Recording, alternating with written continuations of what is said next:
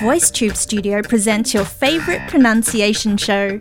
Join us now and improve your listening and speaking skills. My name is Jenny. You're listening to VoiceTube's Pronunciation Challenge.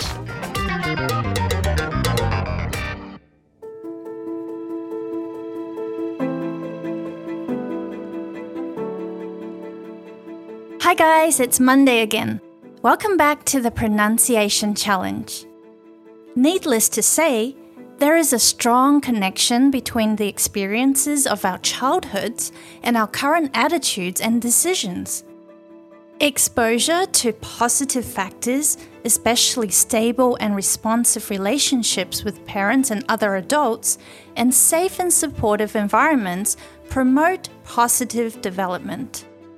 Whereas childhood trauma has been strongly linked to depression, anxiety, eating disorders, and other mental health disorders that are present in adulthood. Our early experiences shape our beliefs about ourselves, others, and the world. I often reflect back on my childhood and I try to understand why I react to things the way I do.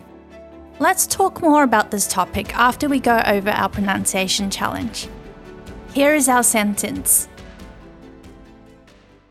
it's at the root of the chance to form satisfying relationships, to accept one's sexuality, to have ambition without perfectionism, and to approach adversity with resilience. I like to point out some pronunciation tips here. The words at the, you should connect these and say at the, at the. Also, if you can, root of the should be connected as well. Root of the, root of the. And the word accept has two syllables. Accept, accept. And the stress is on the second syllable. Accept. The word sexuality has five syllables. Sexuality, sexuality. We have another five syllable word in our sentence, and it's perfectionism. Perfectionism. Perfectionism. After perfectionism, you can connect the next two words and to, and to, and to. And the last word in our sentence is resilience, which has four syllables. Resilience resilience, resilience. Please read after me as I break the sentence up into sections. It's at the root of the chance to form satisfying relationships, to accept one's sexuality, to have ambition without perfectionism, and to approach adversity with resilience.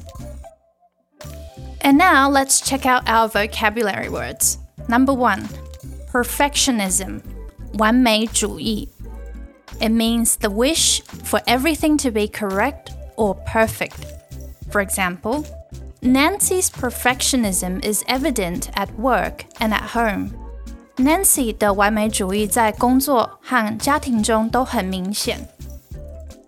Number two, adversity.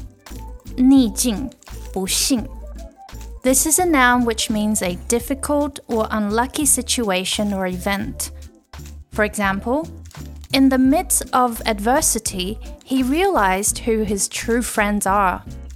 在逆境中，他意识到自己真正的朋友是谁。 Number three, resilience, 弹性.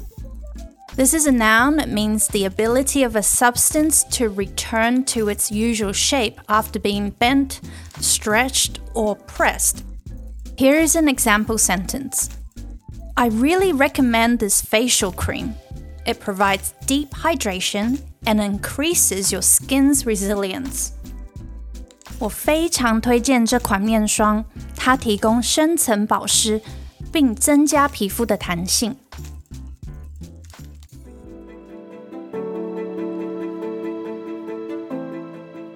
Perhaps your childhood has shaped you into someone who has trust issues.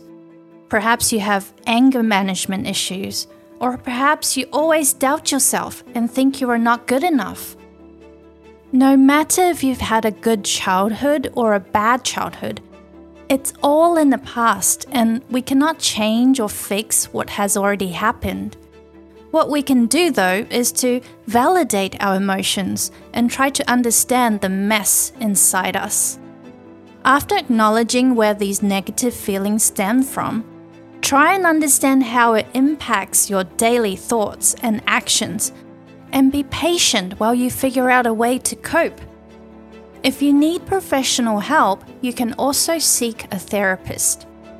Accept yourself and your past and help others to understand you too. For example, during my childhood, my father made me feel no matter what I do, I was never good enough. I became very hard on myself and strived for perfectionism. In my adulthood, I get told often that I am also too hard on other people close to me, and that I cause a lot of unnecessary stress. It's a habit hard to break. But after acknowledging this problem, I will keep reminding myself to not use my own emotional pain to control others.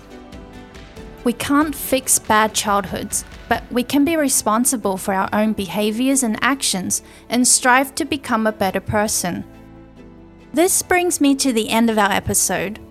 Thanks for listening, and I hope you'll be back next week. Until then, have a great week and bye bye for now.